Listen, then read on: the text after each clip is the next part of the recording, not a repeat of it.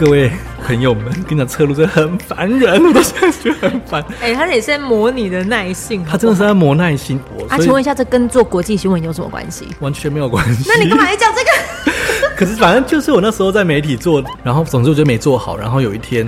九九就写了一大串的 email 给我，然后大肆的批评我。可是我有没有大肆？可是我觉得那是一个很好的经验啦，因为其实的确是我。我算是很就事论事，我不会讲说很就事论事，批评你的容貌，批评你的长相，或者是而且我长相也没什么好批评，我也不太会被影响。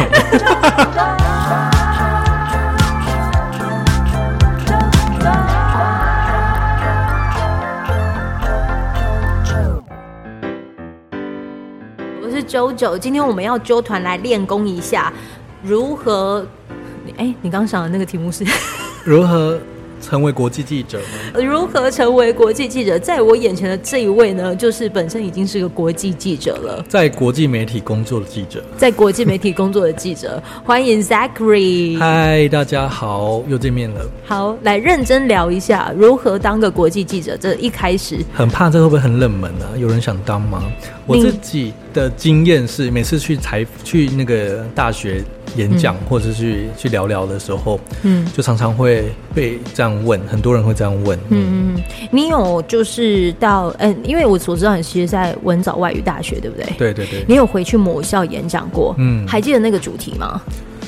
因为我是念翻译系的，所以他们会什么异界人生，然后怎么走向国际，他们很就是很希望可以有这种，比如说很多人都很想去外媒呃外国媒体或外国企业工作嘛，嗯、或跨国公司工作。嗯，所以我那时候通常都会是类似这种主题，怎么走向国际啊这种。嗯，那你可不可以就来先聊一开始如何成为一名国际记者之前，或者是如何在外国的媒体？来工作之前，你可不可以先讲一下你的相关的工作经验呢？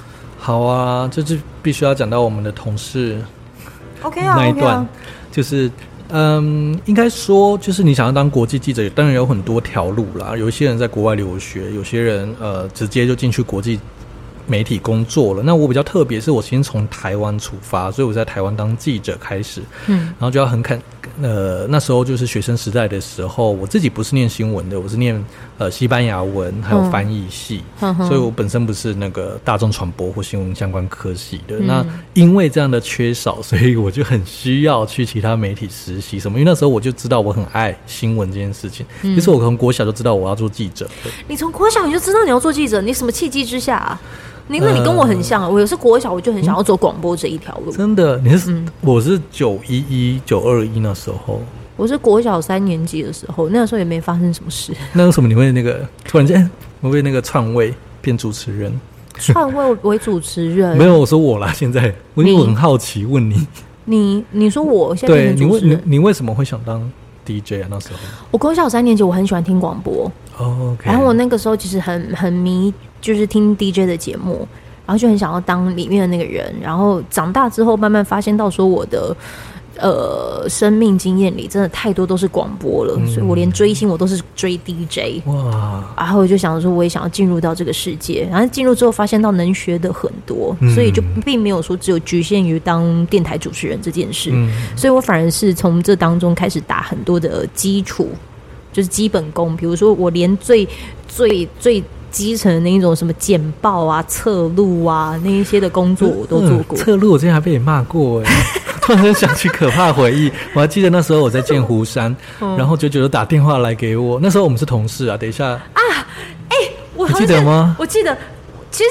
中线我应该是超凶的，很。那个时候你进来的时候你是做什么？我就是做侧路啊。你是做侧路，嗯。然后我好像你也是负，你好像是负责最后的那一个。对对对对对对对。嗯然后嘞？然后嘞？他超凶的，我不需要讲。哎、欸，可是因为这一段也跟我成为记者是有有关系的哦，真的吗？所以其实可以讲一下，讲一下，讲一下。呃，先讲我们怎么变同事好了，因为九九我们两个人都有在一间电台工作啦。嗯、对，因为那一段那一个电台就是打开我新闻录，因为我刚刚说我从国小就很想要当记者嘛，嗯、可是因为呃，反正这故事有点长，大家可以自己去 Google，应该之前呃，天下、换日线或者关键评论网都有写过，就是我的原因、嗯，主要就是因为好快速说好了，反正就是因为呃，我很喜欢学到呃很快。知道一件事情，所以那时候九二一九一一的时候，我都守在电视机前面，九二一是广播前面，嗯、然后我就觉得哇，还可以掌握消息是一件很爽的事情。嗯，然后当第一个知道的人，然后一直到国中的时候，有一个因缘际会，我到一间很烂的学校念，哎，现在说很烂，好，反正就是一间呃有放牛班的学校，然后我才发现这个，我是从一间贵族学校转学到那边，然后我才发现这个社会资源很不平等，然后我在想说，到底可以做什么事情可以改变这件事情，然后呃，我就发现记者是个很酷的工作。因为记者除了可以知道最新的事情之外，你还可以呃改变政策或者是推动改变，然后你又可以采访到高官，嗯，然后你又可以游走在这种社会不同阶层等等，所以我就觉得这工作才太迷人了。世界上面有一个工作可以让你边学，然后又可以游走各种阶层。对啊，因为你可以，我可以访问官员，然后我也可以访问路人，又可以访问穷人，嗯，然后。所以我觉得这工作非常迷人，我非常爱，我到现在还是非常喜欢这工作。嗯，呃，所以才会呃，就是一直想要做记者这件事情。嗯哼，嗯，然后当然，因为我没有学本科系，是因为呢，到电台实习就是要讲到刚刚被九九骂的这个故事。好烦哦，很可怕。那时候下风，我还是剑湖山不敢玩了。真的假的？对啊，好了，可是那是一个那个啦经验。哦，呃，我后来就去看到职缺有这个电台的职缺，他是呃嗯在找假日工假日工读，对对对，值班人员。嗯，然后我想，嗯，就是当一个媒体的那个敲门砖好了，因为那时候我只在杂志当什么校园记者，然后我想说，嗯，可以实地到一个电台的话，真是很棒的事情。我还记得那时候主管跟我面试的时候，他就说：“那你平常要听广播吗？”然后我就说：“嗯，我不听。” 他就说，你不听，那你还要来来电台工作？他说，那你听什么？然后我才想到，嗯，好像不能这样回答嘛。因为那时候我很小，好像十六、十七岁。嗯，我就说，哦，我会听 ICRT，因为毕竟我在外语大学念书嘛，外语学院。嗯嗯、然后他就说，哦，好。他说，那你为什么要来？我就说，因为我只想，因为我很爱新闻，我很爱听你们的新闻，我只听你们整点新闻这样。嗯，然后他就觉得很特别嘛。然后，当然，我这工作其实里面跟新闻有关的，就是那时候要剪辑假日的这个。整点新闻是从呃电视台的主播念的那个稿子，把它剪成三分钟这样，然后还有一堆很多很多很多的琐琐事，就是我不爱的事情，就侧录。侧录大家知道什么吗？呃，我先讲一下，就是侧录，就是呃，有一些广告客户他必须要确认他的东西有播出，比如说他在下午的三点四十五分有播出这支广告，那我们就必须要做到，就是把节目实际播出的那一天的时间的广告时段录下来，然后变成档案给客户，就是证明说我们有播出哦，还就是这样。现在还要吗？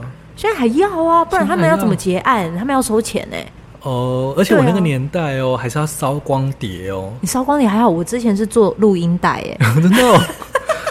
更可是后来好像就不用了吧？就 M P 三可以。有有，就直接是档案的了。对。哇，这时代的眼泪。对，时代的。做过录音带？我做过录音带啊。然后当可能就是确定这些之后，我还要消磁。你知道我还要用消磁机在那边。哦，你说还要重复使用？呃，有一些的节目带，它就可以直接消磁，重复使用，再贴个袋子就变成新的。我那时候就要烧光碟哦，然后我还要上面写名字、贴标签、做很多事物。总之呢，这工作我就是没有做好，所以呢，我就漏掉了很多个侧路，都因为我都找不到。呃，各位。朋友们，跟你讲，侧路真的很烦人，我都现在觉得很烦。哎、欸，他也是在磨你的耐性好好？他真的是在磨耐心，因为呢，你必须要去找这个 DJ 什么时候说了这一段话，然后你也知道，有时候你可能就要听个二十分钟，听下锤龙门，嗯，找不到哎、欸，然后就觉得很烦。那个时候其实就有可能会是 DJ 漏播了，嗯，有可能漏播。啊，请问一下，这跟做国际新闻有什么关系？完全没有关系。那你干嘛要讲这个？可是反正就是我那时候在媒体做，在实哎、欸、那时候是兼职做的这个攻读生的其中的工作。嗯，不过我觉得这真的是在训练你的耐心跟你的细心度。嗯，然后总之我觉得没做好。然后有一天九九就写了一大串的 email 给我，然后大肆的批评我。可是我有没有大肆？可是我觉得那是一个很好的经验啦，因为其实。的确是我，我算是很就事论事，我不会讲很就事论事，很就事论事。我不是在这边，比如说批评你的容貌，批评你的长相，或者是而且我长相也没什么好批评，我也不，我才不会被你影响，还是很有自信的。OK，没有，我说那时候，呃，他讲的其实其实都是就事论事啊，的确是我没做好。其实那时候因为刚开始第一份攻读。工作，你当然想要表现好啊，所以做不好，我说比较多是自己给自己的啦，就是觉得自己怎么会没做好，然后很困扰啊等等。然后总之就是因为那时候我没做好，然后舅舅就跟我说这样。然后呃，我本来跟新闻有关的，就只有我刚刚提到那个剪接，可是我就一直想要进去那个新闻组，你知道那时候就很像一直要把手摸进去那个新闻组里面，时不时就会把那个呃什么新闻资讯就跑去跟那个新闻组长分享啊，然后时不时就丢个杂志过去说，哎，这个议题很有趣，时不时就。那边黏到就是，假日他们跟通常都不在，对，然后就一直跟那时候的主管说，可不可以去实习这样。哦，你就跟他说你要当就是暑期或者是寒假的实习生，就平常的实习生。哦，平常的实习生，比如说什么一假日，呃，不是，比如说半天没课啊这种，嗯，哦，你不错你会自己争取哎，就去问看看有没有机会，然后一直想去旁边学这样。好了，各位国际记者的第一步，你一定要想办法让自己就是找到一个敲门砖，嗯、就是至少至少你任何的擦边球没关系，就跟新闻有关。没错，如果你对新闻真的很有兴趣的话，真的任何都可以，就是只要是跟新闻有关。对，而且现在就是自媒体时代嘛，我甚至觉得你自己呃可以每天都发表有观点的内容，嗯、说不定就就可以自成一个嗯媒体或自媒体。所以很多人看到你的时候，都会问你有问题，就是说怎么当个国际记者，或怎么进去记者这一行。特别是你非本科系的话，其实蛮难进去的。因为这一行你说很好进，是的确很好进。不过你说很难进，也很难进，因为它需要有人脉帮你介绍进来。要么你就投一零四，如果你没人脉的话。不过一零四就是从茫茫大海中就很难被挑挑到。所以通常都是要有学长姐，嗯，或者是你可以透过实习去认识。所以那时候我们学校根本就没有规定我要实习，我也去东升电视台实习，在高雄。他们没有规定你，我们没有实习学分因为我是念那个嘛语言的。对对对。然后等到了东升新闻去实习，嗯，我也实习了一个月，然后才知道哇，我就真的很热爱这个工作，我觉得这很有趣。要做什么事啊？其实实习生就是在旁边看呢。嗯，因为后来做记者之后，我就很讨厌带实习生，因为我觉得很困扰。可是是哦，没有没有，我会尽我的所能去教他们。OK，好，就是就是因为实习生其实都在旁边看，所以你要自己问。嗯，因为人家没有，因为老实说，电视台记者真的真的很忙，因为你看就很赶，因为你要赶十二点，又要赶六点的新闻，根本就没时间在旁边一直教你，所以大部分时间都是你去问。那个时候你几岁？嗯就十七八岁，十七八岁，然后就到了东森新闻实习一个月。接下来呢？接下来后来就毕业了嘛。对。然后很幸运，我那时候当替代役，也是在文化局的这个负责。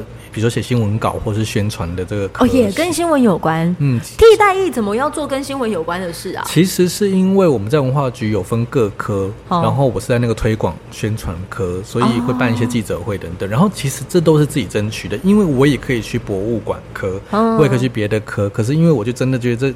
你可以经，因为我要负责经营社群，然后可以做刊物，因为是一个什么家事译文，嗯，是一个关于译文的刊物嘛，这个都非常有兴趣，因为你可以去采访人，可以写文章等等。所以等于替代役，但你还是可以做到跟采访有关系。对，我非常 enjoy，我爱，哪我也很喜欢那一段时间。嗯哼，然后可是真的是自己选择，因为我也有同梯的人，他是在博物馆雇。卖店就是那个卖卖博物馆商品的地方，纪念品的地方。你说替代役也要在那边按收银机？对，你也可以选择这个工作啊。就是如果你要这个职位，然后当然也有更呃简单的，比如说图书馆去排那个文化局图书馆的书。好，所以就是你就是选择了这一个。对，我选择一个最忙的，而且是就是你要花最多心力的。可是。which 就是后来帮我很多的累积了很多，就是我未来在工作上是有有帮助的。哦，怎么说？经营媒体啊，然后你怎么知道？我都是当记者嘛，所以你怎么知道从政府那一面是怎么去？是完全反方向的。你从东森新闻或者是从一些民营电台，嗯、你看到的可能是呃记者面，记者面。但是你进入到公部门体系的时候，嗯、你发现他们可能需要需要推广的文字又在更不一样。对，完全不一样。然后你要怎么让你的东西被被采用？所以那时候，比如说我写的新闻稿，中央社一字不漏的全登的时候，我就觉得这记者也太懒了吧？没有啦。没有啦，我就觉得很开心，就是会觉得哇，表示我的东西有被有抓到，就是记知道记者要什么。嗯，嗯，你的第一份的外媒工作是什么？就是呃，如果算不是国际媒体，可是外媒的话是 Metro TV 印尼的电视台。哦、嗯，印尼是我后来就是我在台湾现在电视台待了两年，嗯，然后后来在哪里呢？我在我一开始毕业后就到 UDN TV，就是在联合报的影音，嗯、他们收掉了，很可惜。嗯、因为呢，哦，怎么说呢？因为我在选媒体的时候又非常非常小心跟谨慎，因为我太爱这个东西。我不知道你有没有这种感觉，就是当你很喜欢很喜欢一个东西的时候，你就要想要特别保护它，嗯，就是你不想要随便被破坏。嗯、然后我就那时候就想要一个相对呃，希望可以做很正规，然后很正统的新闻。然后那时候 UDN 标榜就是纯净新闻，不做新三色，然后不做狗仔新闻，不做。呃，我只记得，比如说 那时候其他电视台必须要做呃谢金燕的安全帽去哪里买，就是他去表演的那个安全帽。嗯、我就就 UDN 不会做这种新闻，他们是做议题性的。那.当然相对受众或者是知名度没那么高。对。可是那时候我就想好好做新闻嘛，所以那时候我就进到 UDN TV。呃，做两年，然后那时候的主管都是联合报出身的，很多资深的前辈，对，所以就很 stick with 记者新闻专业这件事情，但曝光度就没那么高啦，这是相辅相成的。因为后来、嗯、其实也会很烧钱呢、欸嗯，很烧钱，后来就倒闭啦。嗯，哎，后来收掉了，没有倒闭，他们就变成嗯，变成在网络上营运而已。嗯，后来是因为两年后，我自己觉得呃想要休息一下，然后这两年。刚开始当记者这两年也累积蛮多了，我跑过太阳花学运啊，跑过气爆，嗯，呃，两个这个飞机的这个失事的事件，哦、然后什么监狱瑕疵事件，很多很多很多的这个大事情都采访了。监狱挟挟持事件是大聊那一次、嗯、那时候好累哦，我记得我访到三两点才回饭店，隔天六点又要去哦。那时候可是很、嗯、很享受，这样会很变态？不会不会不会不会，因为你在你热爱的事物当中，你甘于成为一个被虐狂。嗯，你应该可以了解我，就是反正我那时候还是很享受所有，还有地震啊什么的，在第一线。然后这个地震也不能回家过年，那时候刚好围观大楼，可是都是很好的经验，而且是个团队合作，会觉得每次在出去采访，或者是每次在比如说 live 播新闻的时候，都是很享受的。后来这两年结束之后，我就去印尼了。嗯，一开始只要学语言而已，因为我觉得想去外面看看，因为印尼。呃，离我们那么近，对，然后因为离我们不近啦，五个小时。可是印尼人离我们很近，嗯，因为你看你家里的阿公阿妈，还有路边的公园，可能都很多印尼人。我很想去了解他们。然后在台湾的媒体比较难做这个移工议题，因为收视率没那么高，然后也不是一个媒体宠爱的议题。嗯，我就觉得，嗯，倒不如就去看看好了。然后去印尼之后，我就非常喜欢印尼。呃，我除了学语言之外，就在城市看到，哇，印尼真的跟我们想象中完全不一样，它是一个。发展中国家，可是他们的不管是贫富差距，或者是他们的呃社城市发展，都是很厉害的。就贫富差距很严重之外，他们城市建设都一直在起来，然后整个整个国家感觉很欣欣向荣，然后蓬勃发展，觉得很棒。然后我很喜欢。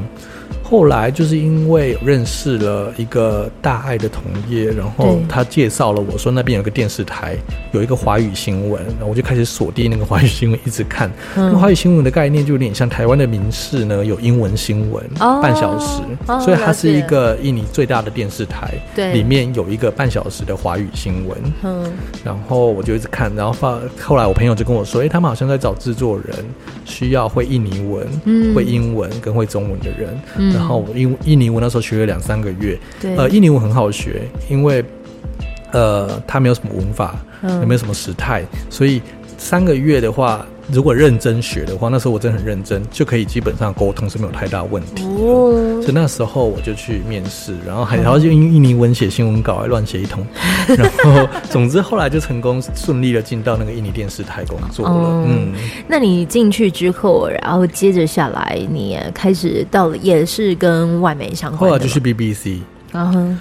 呃，我觉得都是这些累积才有办法让我真的进去 BBC。那时候，嗯，你说你进去 BBC 之前，你其实已经在这个业界多久时间了？其实也没有到很久，差不多四年到五四年吧，差不多四年的时间，嗯，三四年，然后就到了 BBC。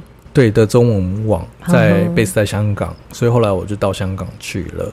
然后，嗯，那两年刚好遇到香港的反送中，所以、哦、你也有在追这个新闻吗？你要做这个新闻？这是我们每天在追的新闻。那两年都是在做这个，因为嗯，那是最大的事情嘛，嗯、全世界的关注。所以你那个时候的人生人生有受到安慰吧？你算是走在第一线吗？嗯，我们就什么是对，所以我们烟雾是那个烟雾弹啊，什么我们都，嗯、我第一次被那个烟雾弹用到下风诶，因为嗯，我以为那个只会流眼泪而已，嗯、可是皮肤会非常非常痛。啊，你必须要立刻冲水。嗯、所以那时候我第一次就是，当然我们就有很多那个保护的嘛，有安全帽啊，有面罩等等。嗯、然后因为我又戴眼镜，所以我那个面罩又没有很密。可是它只要一点点的那个、啊、那个烟雾，那个叫什么烟雾弹嘛？对，那个烟。嗯跑到里面的时候就会很痛，很痛，而且是非常刺痛。然后重点是皮肤，你穿短袖的话，皮肤很像烧伤。所以那时候我是眼睛张不开，整个坐在路边的，然后一直流眼泪，一直流鼻涕。你那个时候有觉得你有办法活到明天吗？也当然有了，因为那时候其实大家都是，因为也不是我一个人而已。哎呦喂，就是很痛苦。然后因为我们有穿背心啦，嗯、因为我们是媒体，所以其实相对又比那些抗议的人安全一点。嗯、对，然后。嗯，所以那时候那两年其实也蛮 depressed 的，就是，嗯、呃，因为气氛很差。它气氛多差，就是那两年是，呃，比如说你在旁边吃饭，然后外面就会开始抗议，然后可能就有烟雾弹，铁门就拉下来，店就要关了，我们就回家了。嗯，就那两年在高在香港，其实刚好经历了香港最，其实你最经历到最颠沛流离的时候。现可是一直更就是一直往下啦，就是我那时候刚好应该说那时候这个转刚好他们在往下的那个最嗯最失速的那个时刻，嗯，这一些的经历会影响你成为国际记者的这件事吗？我我不知道是不是个性使然，就是我是一个很容易抽离的人，嗯，就是第。嗯，我很可以在一个场合结束之后就完全完全忘记这件事的人。就比如说，我可以采访空难结束之后就立刻跟我朋友吃饭，然后完全忘记刚刚发生的事情。哦，那你真的好适合走这一途哦。嗯，可是有一些阴影可能会藏在里面，比如说我很怕坐飞机这件事情。我很爱飞来飞去嘛，可是其实我很怕坐飞机，就是因为我觉得采访了两个空难对我影响蛮大的。哪两个？台湾就最近就这两个，也就复兴的两个空难，澎湖跟基隆河的这两个。嗯，然后因为我都是第一个到的，嗯，基隆河那个是呃，对不起，澎湖那个是隔天啦，因为我们要从台北飞。那基隆河那时候在汐止，所以我很早很早就到现场了。嗯，所以我后来怎么发现的呢？是因为我坐飞机的时候。就是小小的乱流，我都会比别人害怕很多，我手都会流汗，嗯，然后就会必须要玩游戏或什么，用手机游戏来那个转移注意力，或听 podcast，就是你要完全把注意力放，然后只要有一点点的不对劲，你就会很害怕，嗯，这是一个为，就是如果真的要跟情绪或什么有关系，我觉得这是影响到我的。不过其他，比如说香港那时候抗议的话，我觉得可能是因为我是台湾人吧，所以还是会觉得有一点点。嗯，是局外人的感觉，所以我比较把我的报道做好，把我的嗯，这会变成是我最重要的事情。如果你真的就是现在已经，你现在已经做跟这一行相关，你现在还应该没有在 BBC 的，对不对？嗯，我现在另外一个外媒，德国的公共媒体。嗯哼哼，他在你现在在目前那边多久的时间？一年多，一年多。嗯、那这也是会做了很多台湾以外的新闻吧？对，我们通常是以国际新闻为主，呵呵然后两岸新闻也是算是国际新闻很重要的一个呃新闻焦点，所以其实就两岸跟国际。嗯，有些人都说“小时不努力，长大变记者”这句话，听在记者耳里的感受是，大家都会笑一笑啊。可是因为如果你小时不努力的话，还真的没办法当记者呢。真的哦，真的。其实记者这个工作，当然现在很多都说什么报纸抄一抄啊，就可以变记者了。嗯、可是，呃，我觉得刚刚看不同平台不一样啦。比如说，如果是电视记者的话，电视记者的处理事情的能力是非常非常强的，因为他们每天都把不可能的任务变成可能，嗯，然后解决能力也要非常强。怎么说呢？比如说你今天拿到了一个题目，嗯、你要怎么在短短的两个三个小时内找到受访者，拍到画面，嗯、做成一个新闻带，再准时播出？这听起来。我这样讲过去好像很简单，可是它是非常非常困难的事情，因为你现在看那么赶呢，就是你还要出门，还有交通，还要剪辑，还要采访，还要找受访者，所以，嗯，我觉得电视台记者训练出来的，通常只要你是电视台记者出身的话，通常都很好用，就是你会在各个领域其实都是很好用，所以，嗯，这还有重点是你的稿子还要有逻辑耶，就是你写出来的稿子还有内容。你现在已经从可能是改呃被改稿的人，成为已经晋升到有能力去改别人稿子的人了。是因为我们的编辑比较特别了，我们是有同事要互相看稿的这个。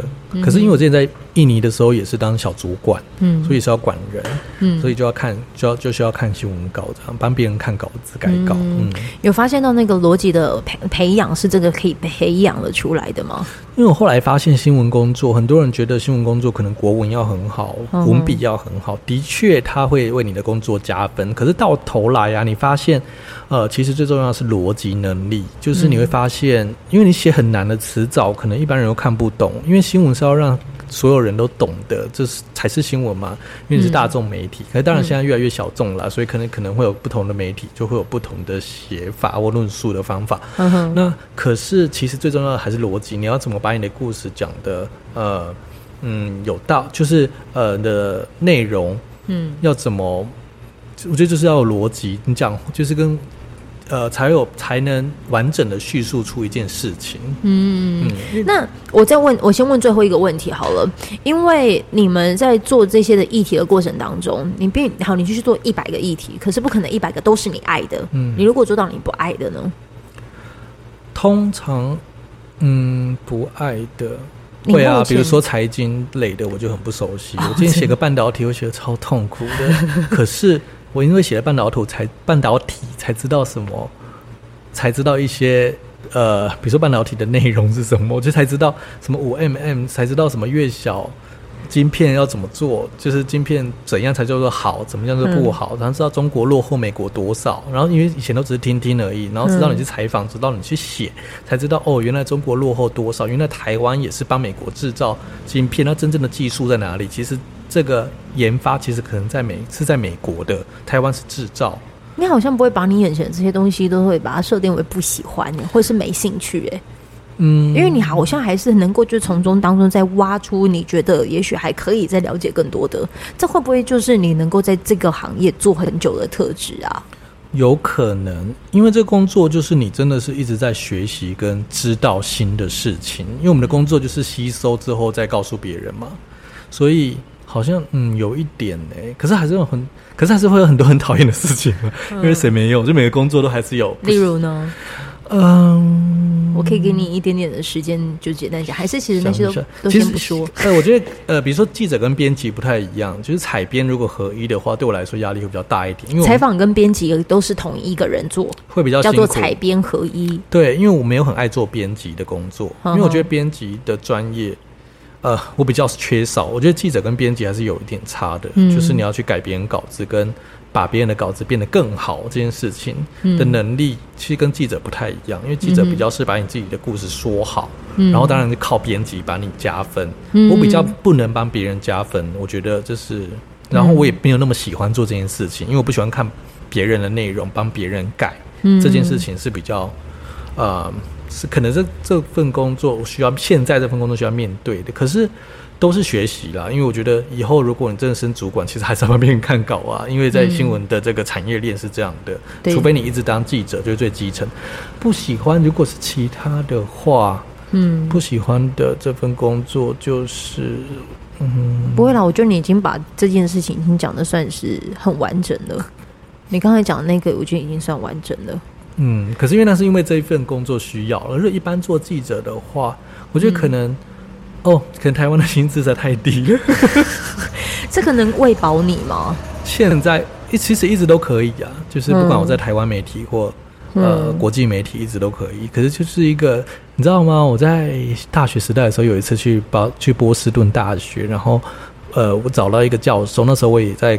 那时候在呃民间电视这个电台跟你当同事的时候，然后我们去我去波士顿大学暑假，然后问了一个路透社的很资深的记者，然后后来变教授，嗯，我就跟他说，因为很多人都说记者赚不到钱嘛，那谁不想赚大钱？嗯、我就说，呃，我说这个记者赚不到钱，我以后还要当记者吗？我想问他这样，然后我特别跟他约时间哦，我还去他的办公室，只是问这个很肤浅的问题，当然还是有问其他的啦。然后他就跟我说，嗯，这个工作。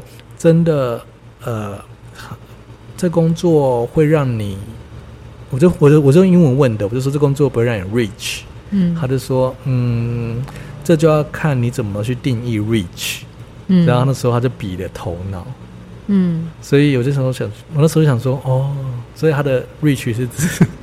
是头脑 reach，、嗯、就是看你怎么去定义 reach 这件事情了啦。嗯、因为其实记者这工作啊，让你就饿不死，嗯，可是你也不会变大富大贵，除非可能以前那个年代有主播的话，主播光环可能会有，嗯、可是现在主播也很难了，嗯，所以嗯，就是让你饿不死，可是也不会变很有钱的一个工作，然后加上。不得不说，现在媒体就比较示威一点，就是因为其实已经其实没有没有大众媒体这个概念。可是你看啊、哦，如果这么示威的话，你会还会就是让推荐这些人可以就是为他的喜爱再多加努力一点吗？如果是我，我会耶。我觉得，因为新闻工作、新闻业啊，它会式微，可是它不会消失。嗯，那我曾经看过一本书，他说，当这个产业越来越少人做，越来越多人不喜欢的时候，就是你更容易成功的时候。因为如果你很热爱那个东西的话，那件事情的话，你就更容易成为那个产业的前面，走在前面的佼佼者。它会让我想到我在前东家的时候，我在 Kiss，然后我印象很深刻的是，就是那个时候其实已经很示威，他们里面其实也是蛮乱的。嗯，可是，在乱的时候，我一直有永远相信一件一句话，就是乱世出英雄。嗯，所以当时我一进去之后的第一个月吧。还第二个月我就有假日节目了，嗯，然后到又过了一年之后，我有了带状节目了。要主持，要成为一个主持人，那你前提是你必须要有很足够的经验，因为他在考验着你的临场反应。嗯、我只能说，我当时可能在港都，就是因为打的基础功太太深厚，以至于我可能到下一家电台的时候，直接上线，马上用。嗯，对，所以其实。不管你现在世道再怎么乱啊，我说真的，其实有件事情到你手上，你一定会有把，一定有本事把它变成又在各种可能性，就看你怎么去看它。所以就是你知道，是老话啦，像那个迈入中年还在讲这个，是真的是把你准备好，然后就会有机会来的时候。我这个我对这个这句话其实是蛮有感觉的，因为老实说，我你知道我在哪句话哪句话就是机会真的是准给准备好的人这件事情，虽然说很老套，可其实真的很重要，是因为我。过去的这些累积才会变成我现在的人，因为我之前在港都的时候啊是没有钱的，嗯，然后我跑新闻什么其实都是自己骑机车，然后热翻了，就是这种大中午然后跑来跑去。可是当然是我很享受啦，嗯，不过老实说也没没有 income，没有收入，没有什么，就是我的回馈只是主管的，比如说呃，给你的肯定啊，对。可是对我来说那时候的确是很很好了，就我很开心，嗯，所以就是都是累积，所以我觉得机会就除了自己去争取。然后再来就是慢慢的累积，嗯、然后这些累积真的会变成你未来。因为这些累积，它有可能会在你的过程当中，因着有人说啊，这个才几 K，这个才几 K，然后你就要因此放弃掉你的热爱。你如果你还年轻的话，你放弃是一件很可惜的事。没错。因为如果你现在还在探索的过程当中，你就已经放弃，它有可能会成为你的吃饭的生财工具，只是你没有在基础功的时候打好。这个是真的，我觉得是环环相扣。你可能如果真的是已经超过三十几岁的时候，然后你可能还正在所谓的基础，你可能真的要去思考一下你的未来这件事。可是因为我今天这一集专门是想要 for 嗯刚出呃刚毕业的朋友们，嗯、你看现在接下来暑假期间，你可能也不知道你要做什么。你如果听着这一集，你听着中线的故事，那也知道我们两个人其实可能都是在很底层的过程当中，你知道说。如果把你基础功，把你热爱的事情你你练好，嗯，其实机会就是给准备好的人。没错，你看做侧路也可以。可是那真的是要磨磨细细心这件事情。哎、欸，新闻工作真的很需要细心这件事。是啊，是。对啊，所以其实都是，嗯，现在回头看，其实都是都是累积耶，都是经验。然后没有这些经验，就很难。很难很难走到最后一步，很难，或者是走到现在了。讲到后面，我可以跟大家分享了。嗯、我们其实所谓的这些老生常谈，也不是想要跟你，就是说，哦，我们终有终于可以到说嘴的这种程度。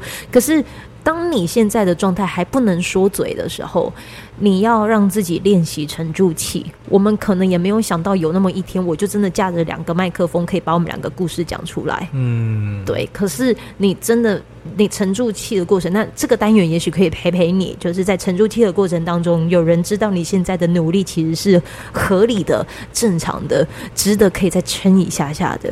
嗯，就不用太着急。其实，对，真的不着急。其实每个阶段都是了。其实我们自己，我啦，我自己也是啊。就我们都会看着别人比你快，比你不管是呃符合社会的这个期待或社会定义的成功，呵呵就是更朝向那边的事情，自己就会直问自己怎么还在这。可是永远都，可是比较当然难免，人都会比较嘛。可是我是说，嗯，就像你说的，真的要沉住气，因为永远都不知道什么时候嘛，然后也不用。